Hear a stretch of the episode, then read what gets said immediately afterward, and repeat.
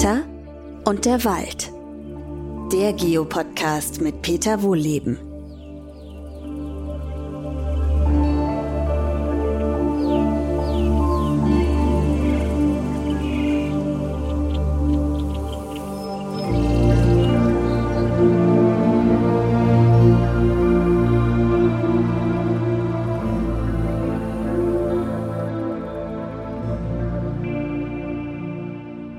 Willkommen zu einer neuen Podcast-Folge. Heute wieder Wald aktuell aus dem Forsthaus.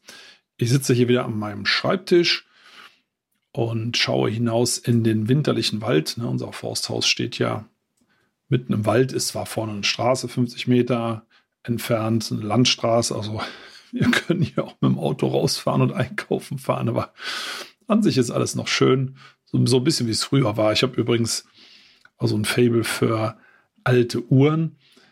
Ähm, die sind zum Glück ja auch nicht besonders teuer. Also Pendeluhren, weil die einfach unendlich lange halten. Und das ist für mich eigentlich das perfekte Symbol für reparaturfähige Alltagsgegenstände. Und ja, dieses Ticken, ich habe es jetzt ausgemacht, damit nicht der Gong hier zwischendurch immer reinscheppert. Aber das finde ich total beruhigend. Weiß nicht, vielleicht geht es euch ja auch so. Aber jetzt komme ich erstmal zu zwei E-Mails, die mich erreicht haben. Ihr wisst ja, ihr könnt mir gerne schreiben unter podcast.wohllebens-waldakademie.de. Und da schreibt zum Beispiel Ute, die hat die ähm, Stadtfolge sich angehört und bedankt sich. Ich finde das alles ganz prima. Ja, freut mich, Ute. Und es geht jetzt um Hundeurin es Untersuchungen gibt zu den Folgen von Hundeurin auf Baumplätzen. Äh, also das weiß ich nicht. Ich weiß nur, dass es in großen Mengen schadet. Das sind Salze, gar keine Frage. Und diese Salze äh, reichern sich irgendwann an und können, wenn das da so der beliebte Gassi-Baum ist und das, da machen möglicherweise auch mehrere Hunde jeden Tag dran, dann kann das schon mal gerade für kleinere Bäume zu viel sein. Also es kommt auf die Baumgröße an. Größere Bäume vertragen es besser. Warum? Weil deren Wurzeln ja sehr viel weiter weg vom Stamm sind. Also sagen wir mal, ein Baum, der 15 Meter hoch ist, eine Krone hat vielleicht von ah, 5 bis 10 Meter Durchmesser. Der hat ja ein 20 Meter durchmessendes Wurzelsystem, also ein Riesenwurzelsystem. Und wenn direkt an den Stamm ein Hund pinkelt, dürfte das nicht allzu viel machen. Also bei jungen Bäumen, frisch gepflanzten Bäumen ist das sicher schädlich. Ähm, bei älteren Bäumen glaube ich das nicht. Aber ich kenne dazu keine Untersuchung. Und schließt sich noch eine andere Frage an, dass äh, mitten in der Stadt äh, ein kleiner Stadtwald aus Kiefern gepflanzt werden soll. Also kleine Wälder in der Stadt sind super, kleine Ökosysteme, aber doch bitte nicht mit Kiefer. Also Kiefer ist eine nicht heimische Art. Also es gibt ein paar Sonderstandorte in Deutschland, wo die vorkommt von Natur aus, aber sowas in der Stadt anzupflanzen, also da muss man sagen, hey, die Kiefer äh, stirbt mittlerweile auch flächig ab in Deutschland. Folgt also der Fichte, auf, bei der wir das ja auf sehr viel größerer Fläche schon sehen. Und wenn man Kiefern in eine trockenheiße Stadt pflanzt, dann muss man sagen, okay, Leute, das kann man auch mal im Internet recherchieren, dass das nicht die schlauste Idee ist. Also davon halte ich nichts. So, und dann haben wir noch eine E-Mail bekommen, so wir gerade schauen hier. Das war der Rico. Der Rico ist fast jeder, bedankt sich auch für die Podcast, finde ich übrigens ganz lieb, danke. Und ähm, Rico schreibt, über die Jagd, dass er einer Gruppe von Jägern begegnet ist, äh, welche ihn direkt angeraunzt haben und gesagt haben, er findet eine Jagd statt, das geht nicht, er kann nicht weiterlaufen. Der Weg war allerdings nicht gesperrt und nicht gekennzeichnet. Und ein anderer Weg war dann mit rot-weißem Flatterband gekennzeichnet und einem Schild Jagd. Das Schild hing allerdings so, dass man die Schrift gar nicht hätte lesen können. Also wie ist das denn jetzt genau geregelt? Ja, also ich bin jetzt kein Jurist, ich habe dazu aber nichts gefunden. Also man darf zu jagdlichen Gründen für solche Treibjagden Wald sperren, aber wie das genau geregelt ist, das weiß ich nicht. Und ich glaube, da gibt es auch nichts ganz Genaues. Und das finde ich schon oh, so ein bisschen skandalös, weil ich meine, da wird scharf geschossen von Leuten, die das als Hobby machen. Das heißt, das sind keine Profis, Schrägstrich, da sind auch welche dabei, die es vielleicht nicht so gut können. Ne? Das sind Gesellschaftsjagden. Da wird manchmal nach Schießkunst eingeladen, also wer gut, besonders gut schießen kann, aber natürlich auch Freunde und Freundinnen. Und wenn die halt nicht so gut schießen können, dann stellt man die irgendwo hin, wo nicht so viel Wildtiere vorbeikommen. Das sagt man denen natürlich nicht als Jagdleiter oder Leiterin.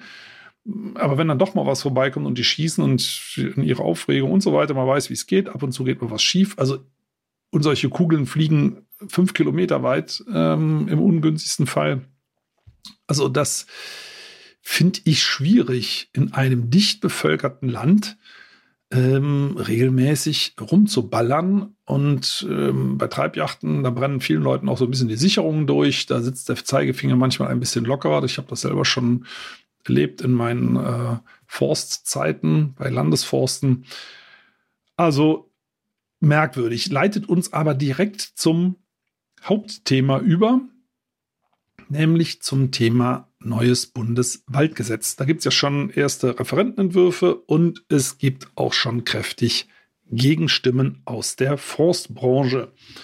Übrigens war äh, ganz nebenbei, die Forstbranche besteht ganz überwiegend aus öffentlichen ähm, Teilnehmerinnen und Teilnehmern, weil die staatlichen Forstverwaltungen, aber auch die kommunalen Forstverwaltungen, also die öffentliche Hand ist der größte Holzverkäufer, der größte Dienstleistungsgeber, der größte Jobgeber. Äh, also das ist ein mächtiger Faktor. Und das ist aber jetzt mal rein demokratisch gesehen die Exekutive, also die ausführenden Organe. Und die fangen jetzt gerade kräftig an, sich über Lobbyverbände in das Bundeswaldgesetz, also in die Entwürfe einzumischen. Und das finde ich rechtlich bedenklich, weil die Exekutive soll ja eigentlich keine Lobbyarbeit bei Abgeordneten machen. Also das, es gibt eine Gewaltenteilung in Deutschland. Aber davon mal abgesehen, sind wir eigentlich schon mitten im Wespennest drin. Jetzt gucken wir uns erstmal an, was draußen im Wald läuft und warum es überhaupt ein neues Bundeswaldgesetz braucht. Das fordern alle, ich auch, ne? weil das bisherige, ähm, die bisherigen Waldgesetze nichts taugen. Das kann man mal so platt sagen. Warum taugen die nichts? Weil die ganzen Bestimmungen da drin, oder die allermeisten zumindest, wachsweich sind. Also da wird zum Beispiel von ordnungsgemäßer Forstwirtschaft geredet. Die Frage, was ist das? Wie wird das definitiv, äh, definiert? Antwort, weiß man nicht. Das ist doch schön, wenn es nicht definiert ist, kann es auch keiner überprüfen. Was sehen wir denn draußen, was eigentlich mehr als grenzwertig ist? Bleiben wir mal beim eurem Garten oder eurer Stadt. Heckenschnitt. Der Heckenschnitt ist nur in der laublosen Jahreszeit möglich und dann eben sobald das Frühjahr beginnt, ist das verboten, eine Hecke zurückzuschneiden. Das ist dann verboten bis in den Herbst rein, weil die Vögel dann brüten. Und das ist auch richtig, finde ich auch richtig. Es ist in den Städten verboten, selbstverständlich äh, Bäume zu fällen, in denen Vögel brüten. Also das beißt sich ja dann auch schon wieder mit der Jahreszeit. Äh, also wenn ihr zum Beispiel, ihr würdet jetzt einen Baum fällen, wo ein Specht drin brütet, ne, seine Eier gelegt hat, vielleicht sitzen auch schon Küken drin, ihr würdet den jetzt absägen, weil der in eurem Garten steht und der euch gehört, dann zahlt ihr je nach Bundesland mehrere 10.000 Euro Strafe. Und wenn ihr das im Wald als Försterin oder Förster macht, dann ist das egal. Ja, so sieht das tatsächlich aus. Also, das ist makaber, ne? Also, muss man wirklich sagen. Der Holzeinschlag findet zu großen Teilen, nicht zum größten, aber zu sehr großen Teilen im Sommerhalbjahr statt, also in der Brutzeit. Da dürftet ihr im Garten solche Dinge nicht machen. Das ist verboten bei Strafe. Und im Wald ist das okay. Es ist sogar in Naturschutzgebieten okay und es ist sogar in Nationalparks okay. Also es ist immer die Holzfällung, ne, wo man sagt, das geht nicht. Also eigentlich, wir bräuchten Gesetze, dass man sagt, Holz darf nur im Winterhalbjahr eingeschlagen werden, so wie das früher war. Und warum macht man das rund ums Jahr? Naja, weil die Industrie den Lagerplatz in den Wald verlegt hat. Das hatten wir schon mal in einer anderen Folge besprochen, dass ähm, die Firmen sich ungern, so wie die das früher gemacht haben, einen Jahresvorrat an Holz hinlegen. Das müssten die ja dann vorfinanzieren. Und so sagen die, nö, lass das mal im Wald stehen. Wir zahlen erst dann, wenn wir es brauchen. Und dann soll es auch erst geliefert werden.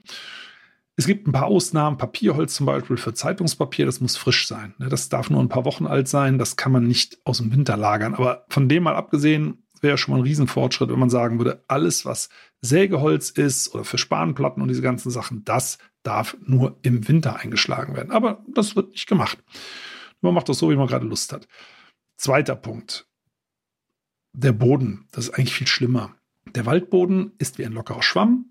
Und wenn eine schwere Maschine drüber fährt, dann ist der kaputt. Ne, dann wird der schwerst geschädigt, weil das komprimiert wird. Sauerstoffgehalt äh, sinkt ganz stark. Deswegen können die Bäume da nicht mehr reinwurzeln in solche verdichteten Böden. Also gerade in, im Untergrund, so unterhalb 20 Zentimeter. Solche Böden speichern kaum Wasser. Äh, da erstickt das ganze Bodenleben. Also es ist ganz, ganz furchtbar. Und es gibt Gesetze zum Bodenschutz. Und es gibt natürlich auch entsprechende Verordnungen dazu für die Landesforstverwaltung, nur in bestimmten Abständen in den Wald zu fahren, ähm, wo diese, diese Linien, auf denen die Maschinen fahren dürfen, diese Rückgassen, die müssen halt mindestens 20, heutzutage sagt man eher sogar 40 Meter auseinander sein. Dann würde immer noch viel Waldboden befahren. Aber offensichtlich funktioniert das nicht. Also das haben mir Leute auch persönlich gesagt, hohe Forstbeamte, aber das kann man auch nachlesen, dass doch über die Hälfte der Waldböden schon kaputt gefahren ist. Also mindestens mal in den beiden, die als vorbildlich gelten, äh, Länder Rheinland-Pfalz und Baden-Württemberg. Und kleiner Einschub mal, das hört sich jetzt alles sehr negativ an, was es auch ist. Es arbeitet ein, eine große Zahl von engagierten Leuten daran, dass das besser wird. Wir ja unter anderem auch in der Waldakademie. Übrigens ist das eine große Unterstützung. Also alleine, dass ihr den Podcast hört. Also wir sind, äh, gucken natürlich immer rein, ne? was sind da für Abrufzahlen. Das motiviert uns. Ne? Wir sagen, wow, jetzt haben schon wieder so und so viel, tausend Leute zugehört. Äh, wir kriegen Zuschriften von euch. Äh, wir kriegen Likes von euch. Also das, das motiviert uns total dran zu bleiben. Äh, das ist sozusagen unsere, unsere Währung. Äh, und wir sind gut vernetzt, universitär gut vernetzt. Wir sind mit vielen Leuten aus NGOs befreundet, national, international. Und ganz, ganz viele Menschen arbeiten daran, dass das besser wird. Und vielleicht den Einschub auch noch. Der neue Studiengang kommt ja dieses Jahr. Der neue Studiengang Sozialökologisches Waldmanagement startet dieses Jahr an der Hochschule Eberswalde. Und das wird auch wieder einiges umkrempeln in der Forstlandschaft. Also es wird überall daran gearbeitet, dass das besser wird. Aber wir müssen uns natürlich vorher mal den Status quo angucken und den müssen wir uns ungeschminkt angucken. Ne, die Frage war ja, warum braucht es ein neues Bundeswaldgesetz? Ja, weil nach dem alten man praktisch machen konnte, was man wollte. Jetzt gibt es natürlich ein Gesetz, also das alte Jahr, da sind jede Menge Bestimmungen drin. Und dann stellt sich die Frage, ja, wer kontrolliert denn das? Selbst wenn die Bestimmungen schwammig sind, dann muss doch mal jemand dazwischen gehen. Also Böden kaputt gefahren, Wälder, äh, Wälder in der Brutzeit, ne, also ohne Rücksicht auf die Brutvögel, äh, durchforstet. Da kommen jedes Jahr Hunderttausende von Nestern und auf den Boden sterben Millionen von Küken. Ja, äh, das, das findet alles statt. Das ist alles so irgendwo nach irgendwelchen Gesetzen nicht zulässig. Es gibt ja nicht nur Waldgesetze, es gibt, wie gesagt, Bodenschutzgesetze, Naturschutzgesetz und so weiter und so weiter. Und das greift alles nicht. Es greift auch deswegen nicht, weil die Aufsichtsbehörden, also hoheitlich tätig sind, forstpolizeilich sozusagen, das sind ja die größten Marktteilnehmer, die machen das ja. Ne? Die kontrollieren sich selber. Das ist eine große, große Krux. Also wer sich selber kontrolliert, mal ganz im Ernst, der mogelt halt. Ich habe das ja selber erlebt als äh, Mitglied der Landesforstverwaltung. Es zeigt sich doch keiner selber an. Wegen was denn? Na, so würden die Kolleginnen und Kollegen sich ja an den Kopf packen und sagen, bist du doof? Warum machst du sowas? Ähm, das wäre so ähnlich, als wenn ihr eure eigene Steuererklärung macht also ihr werdet selber das Finanzamt und für eure eigene Steuererklärung zuständig und niemand kontrolliert das, was ihr da drunter schreibt. Das kommt ja noch on top. Dann würde, also ich zahle gerne Steuer, das nur nebenbei, aber da ist die, Versuchung groß, drunter zu schreiben, ich habe nichts zu versteuern, Ende. Und dann zahlt man halt keine Steuern. So, so ein bisschen ist das draußen im Wald. Also da, da kontrollieren die Leute in der Fläche sich selber. Das kontrolliert ja kein anderer wer denn. Das sind die Forstverwaltung, die den Holzanschlag machen. Die müssen gleichzeitig bestätigen, dass das alles gesetzeskonform ist. Das ist die letzte Kontrollinstanz. Mehr haben wir draußen im Wald nicht. Und das, jetzt kommen wir mal zu den Dingen, die man ändern sollte im Bundeswaldgesetz im neuen. Das ist das allererste, was wir brauchen. Wir brauchen unabhängige Forstbehörden. Also manche Leute denken ja, ich mag keine Forstbehörden. Also Jein, muss ich sagen. So wie die agieren teilweise, stimmt das, aber grundsätzlich finde ich Behörden gut. Ich finde auch Finanzämter gut. Also ich finde auch Polizei gut und so weiter. Wir brauchen das, aber wir brauchen das natürlich neutral, unabhängig. Äh, alle sind vor dem Gesetz gleich und es kann nicht sein, dass Försterinnen und Förster vor dem Gesetz gleicher sind. Das geht natürlich nicht. Also unabhängige Behörden brauchen wir, die hoheitlich das kontrollieren. Also wir brauchen praktisch eine, äh, eine Trennung dieser Staatsforstbetriebe von der Aufsicht. Und das darf meines Erachtens keine forstinterne Behörde sein. Also die hängen ja sonst wieder alle zusammen. Das kann die, eine Naturschutzbehörde kontrollieren oder wer auch immer. Also die, das geht ja in der Regel um Umweltstandards bei diesen Kontrollen. Also die Böden intakt, äh, wird kein Raubbau betrieben. Das kann auch eine Biologin oder ein Biologe kontrollieren. Und da sind wir beim nächsten Thema, Kontrolle. Wie macht man die denn? Die macht man im Bereich Forst vielfach immer noch zu Fuß. Ja, da werden die einzelnen Bäume gemessen und aufgenommen und geschätzt und Papiere gewälzt. Und deswegen arbeitet man mit Daten, die zum Teil schon seit über zehn Jahren veraltet sind. Stattdessen könnte man Fernerkundungsdaten einsetzen und kann damit tagesaktuell ständig kontrollieren, was passiert denn im Wald, wo wird der Wald aufgelichtet, ist das okay, ist das zu viel, wird der Wald heiß, macht die Vegetation schlapp, das kann man alles kontrollieren. Die Daten sind öffentlich zugänglich von den Satelliten, Sentinel heißt der eine, glaube ich zum Beispiel. Und das kann man ganz einfach umsetzen. Dann hat man eine Kontrolle übrigens auch für die Bevölkerung, fände ich das super. Wenn man mal eine App entwickeln würde, in der die Bevölkerung sehen kann, wie geht es denn meinem Wald vor der Haustür. Und könnte dann zum Beispiel auch laufende, laufenden Holzeinschlag kontrollieren ne, auf, auf dem Handy. Das kann, also das ist theoretisch denkbar. Wir haben mal mit Leuten darüber gesprochen, die sowas können. Die sagen, ja klar, kann man machen. Kostet halt ein bisschen Geld. Stimmt. Wollten wir tatsächlich mal überlegen. Das ist nochmal eine kleine Erinnerung für mich selber, an dem Thema dran zu bleiben. Weil gerade der öffentliche Wald, und das sind, ist über die Hälfte der Waldfläche, der gehört ja uns allen, euch und mir. Und da wäre es ja schön, wenn man mal sieht, was passiert denn da eigentlich? Was macht denn unser Personal mit unserem Wald? Und das kann man sehr einfach mit Satellitendaten feststellen. Also Infrarot-Blattflächenindex, da sieht man schön in verschiedenen Farben, ah, da geht es den Bäumen gut. Ah, hier schwächeln sie. Oh, da sind ja ganz viele neue Rückegassen. Ach, guck mal, das ist ein Kahlschlag. Ne? Deswegen schwächeln die vielleicht. Oder man sieht auf Temperaturkarten, der Wald wird auf einmal heißer als der Nachbarwald. Was ist denn hier passiert? Ne, da hat man auf einmal ganz andere Instrumente in der Hand, wenn das von Interesse ist. Also das bräuchten wir auch dringend. Weiter bräuchten wir dringend das Verbot des Anbaus von Nadelbäumen, von nicht heimischen Nadelbäumen. Warum äh, nicht heimische Nadelbäume? Es gibt ja ein paar heimische, ne? die Weißtanne, die Eibe, kommen in geringen Stückzahlen in natürlichen Laubwäldern vor. Aber großflächig, also standortheimisch, muss man dazu sagen. Ja, man muss das einschränken. Äh, wenn man sagt standortgerecht, so heißt es nämlich vielfach, und das wollen auch die Lobbyverbände da reinmogeln. Standortgerecht heißt, dieser Baum wächst auf diesem Boden. Naja, also Mais zum Beispiel, jetzt mal in der Landwirtschaft, ist auch standortgerecht für Äcker. Ist jetzt aber ökologisch natürlich eine Katastrophe.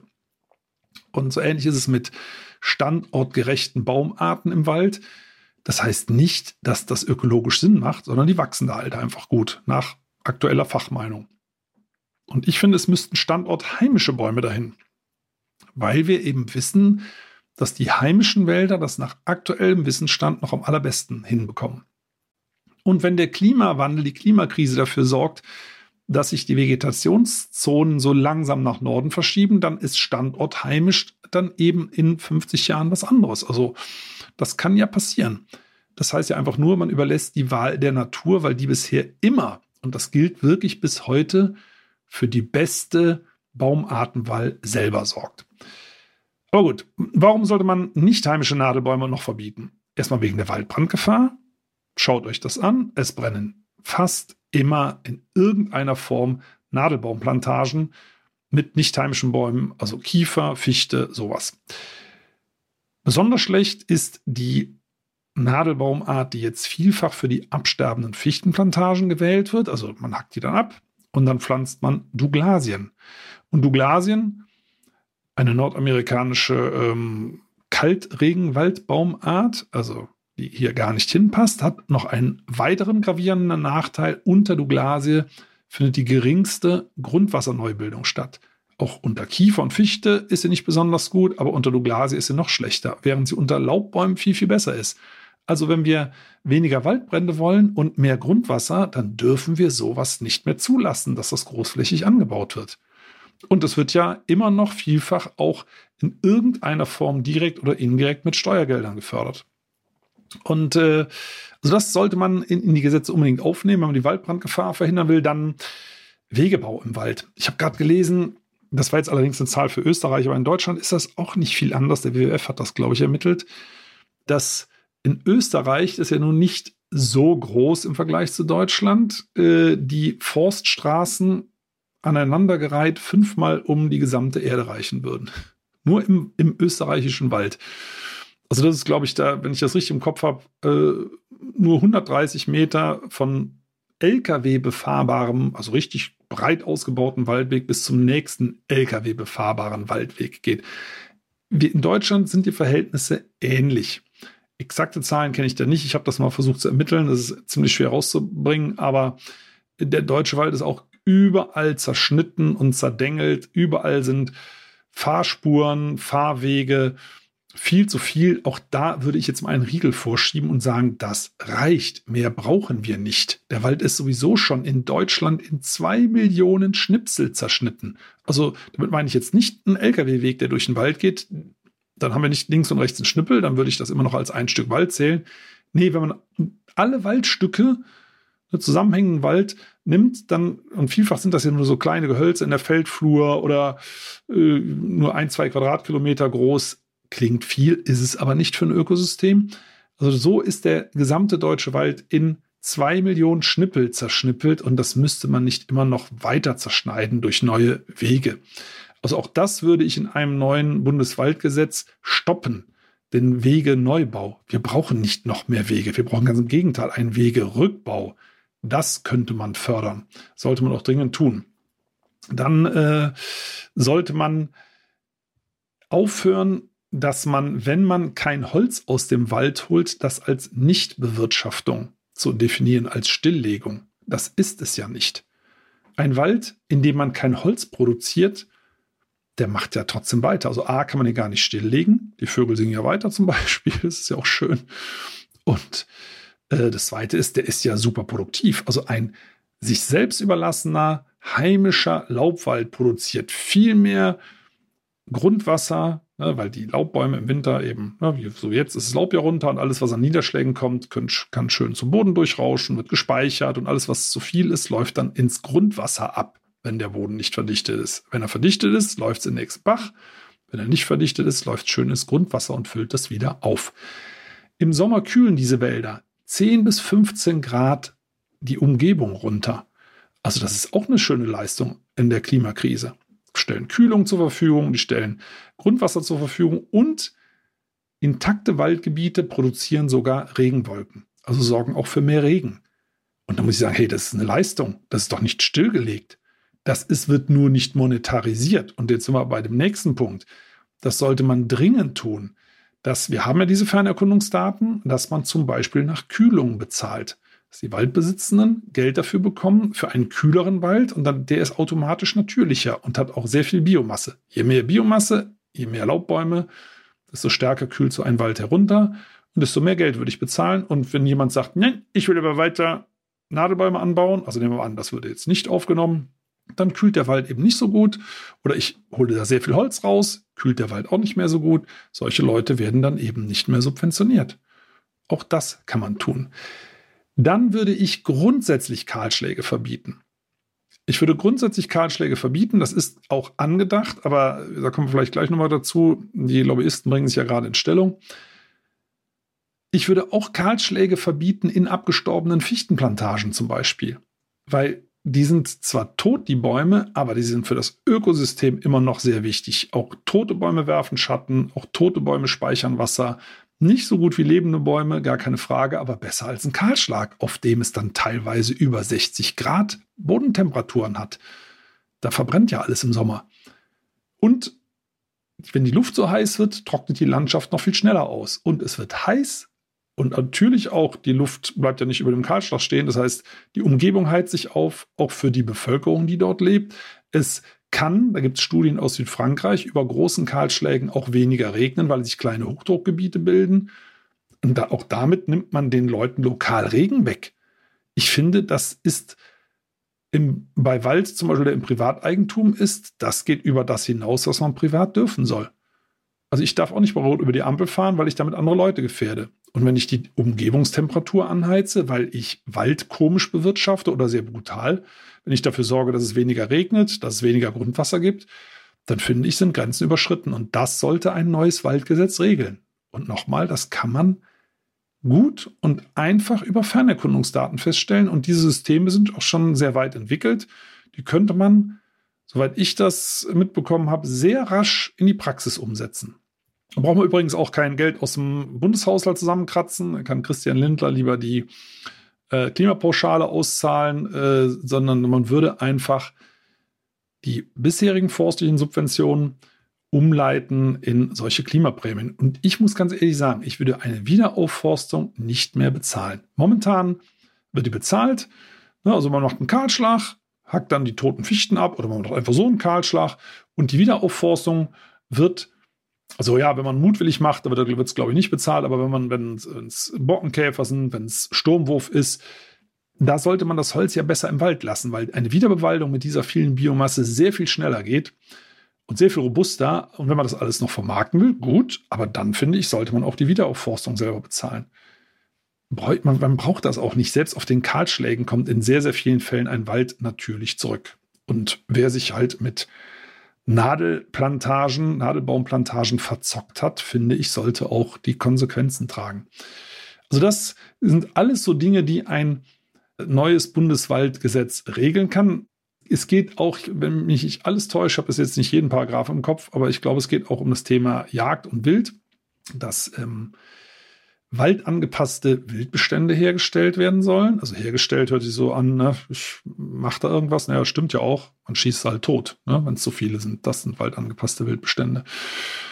Habe ich früher auch ganz stark vertreten. Aber wenn man eben weiß, Je mehr Licht ich in einen Wald bringe, je mehr Bodenvegetation habe ich, zum Beispiel in Form von Brombeeren, und desto höher ist der Wildbestand. Der richtet sich ja nach dem Nahrungsangebot. Und wenn ich also forstwirtschaftlich Wälder hart rannehme, bekomme ich mehr Rehe und Hirsche. Und dann, auch das würde ich in einem neuen Gesetz aufgreifen. Ich würde Jagd unter solchen Umständen mal mindestens nicht mehr erlauben. Also wenn jemand mutwillig den Wald so stark auflichtet, dass überall am Boden, was völlig untypisch ist für unsere Wälder, überall grüne Bodenvegetation kommt, also nicht kleine Bäume, Baumnachwuchs, das ist normal, aber überall Brombeere, Gräser und so weiter, dann würde ich sagen, Freundchen, das kannst du selber ausbaden. Also in dem Fall sollten nicht die Rehe drunter leiden und die Hirsche.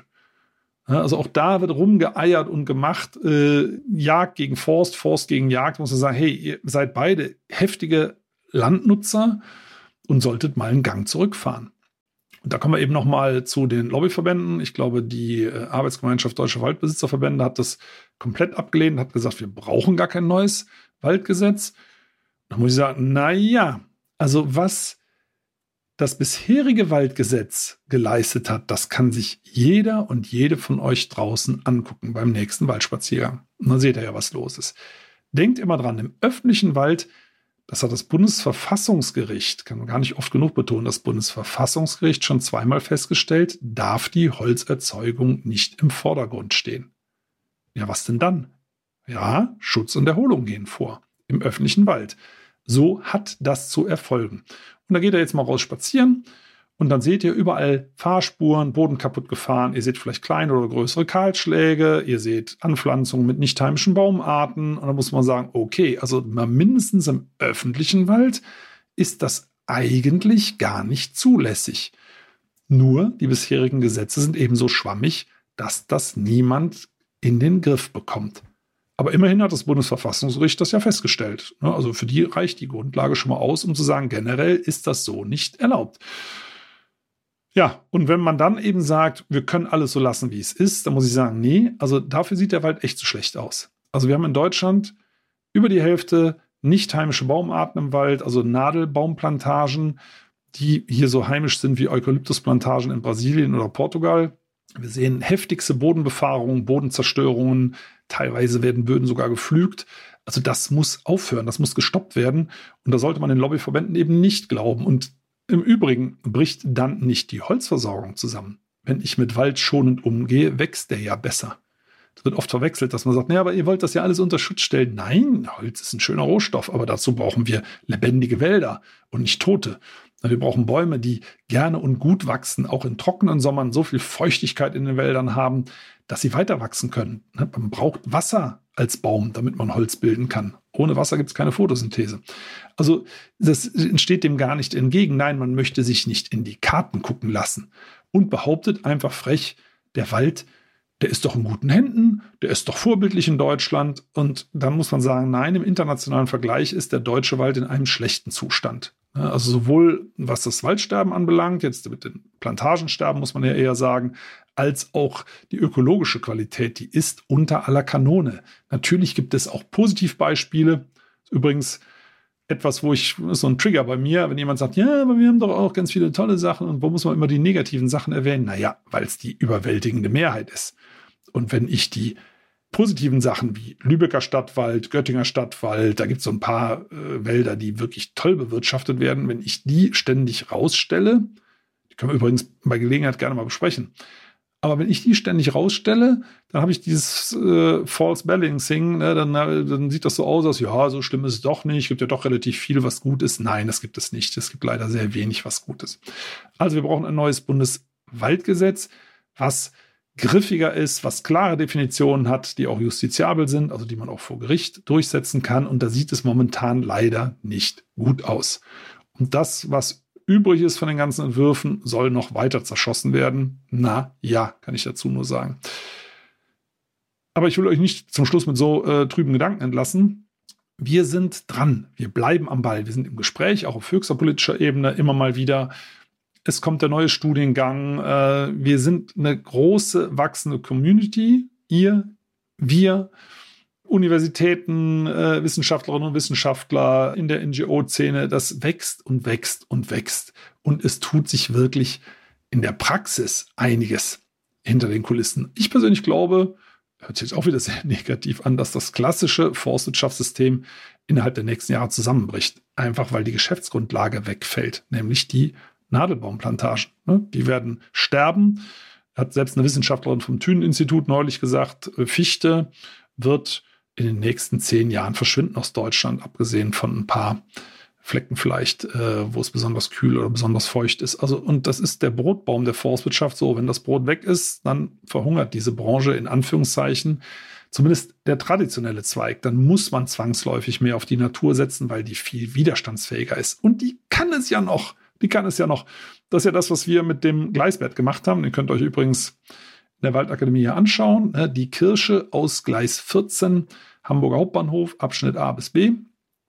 Die wir jetzt im letzten Herbst ja rausnehmen durften, wo die Bahn ja extra mal so für eine kurze Zeit das Gleis gesperrt hat. Das sind für mich immer die schönen Beispiele, die heimischen Bäume schaffen es noch, die wollen, die wollen, man muss sie nur lassen. Ne? Die kommen mit den widrigsten äh, Umständen klar, deswegen schaue ich mir die ja immer in den Bahnhöfen an. Das geht, der Wald will zurückkommen, nur lasten doch endlich. Und ich glaube, könnte mir ja gerne mal dann wieder um die Ohren hauen in fünf Jahren. In fünf Jahren reden wir da ganz anders drüber, ganz anders, im positiven Sinne. Also ich bin da sehr, sehr optimistisch, dass sich da bald was tut. Ja, also ich halte euch ja auch im Laufenden, äh, auch in diesem Jahr, also auch Thema Studiengang zum Beispiel und was da alles so drumherum passiert, aber auch zu den ganzen anderen Themen und auch natürlich, wenn das neue Bundeswaldgesetz raus ist, werden wir uns auch nochmal drüber unterhalten, was steht denn da jetzt eigentlich drin? Weil das hat unmittelbare Auswirkungen auch für euren Wohnort. Egal, ob ihr in der Stadt oder auf dem Land wohnt, wie kühl es bei euch ist, wie viel es bei euch regnet, das wird damit zumindest beeinflusst. Und deswegen sollte man es nicht auf die leichte Schulter nehmen. Ich mache es auf jeden Fall nicht. Gut. Mh, hm. Zum Schluss nochmal der Hinweis, also ihr könnt mir gerne schreiben und ihr könnt, das habe ich die ganze Zeit vergessen, ich wollte das eigentlich immer mal gesagt haben, ähm, ihr könnt die Folgen zwei Wochen früher auf RTL Plus hören. Das kostet nichts, da müsst ihr euch auch gar nicht anmelden. Also könnt ihr entweder die App runterladen aufs Handy oder ihr könnt das am Computer ähm, aufmachen.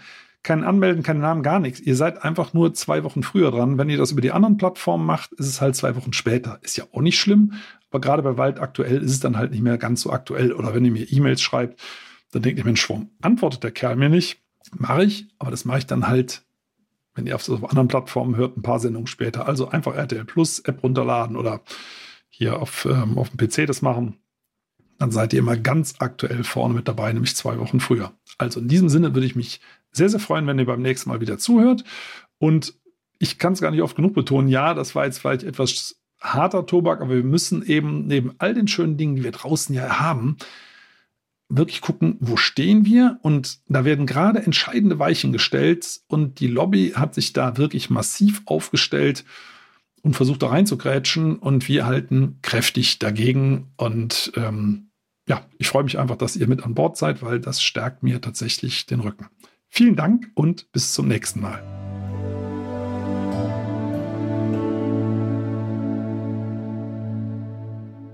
Schön, dass ihr zugehört habt. Vielen Dank. Und wenn euch die Folge gefallen hat, dann abonniert doch den Podcast einfach auf RTL Plus, Apple Podcasts, Spotify oder irgendeiner anderen Plattform. Und über eine Bewertung bei Apple Podcast würde ich mich hier auch sehr freuen. Übrigens könnt ihr dort auch gerne kommentieren. In der Podcast-Beschreibung findet ihr auch einen Link zur Waldakademie. Da könnt ihr mal ein bisschen stöbern. Und jetzt gibt es zum Abschluss noch etwas Waldatmosphäre für zu Hause. Viel Spaß und bis zum nächsten Mal.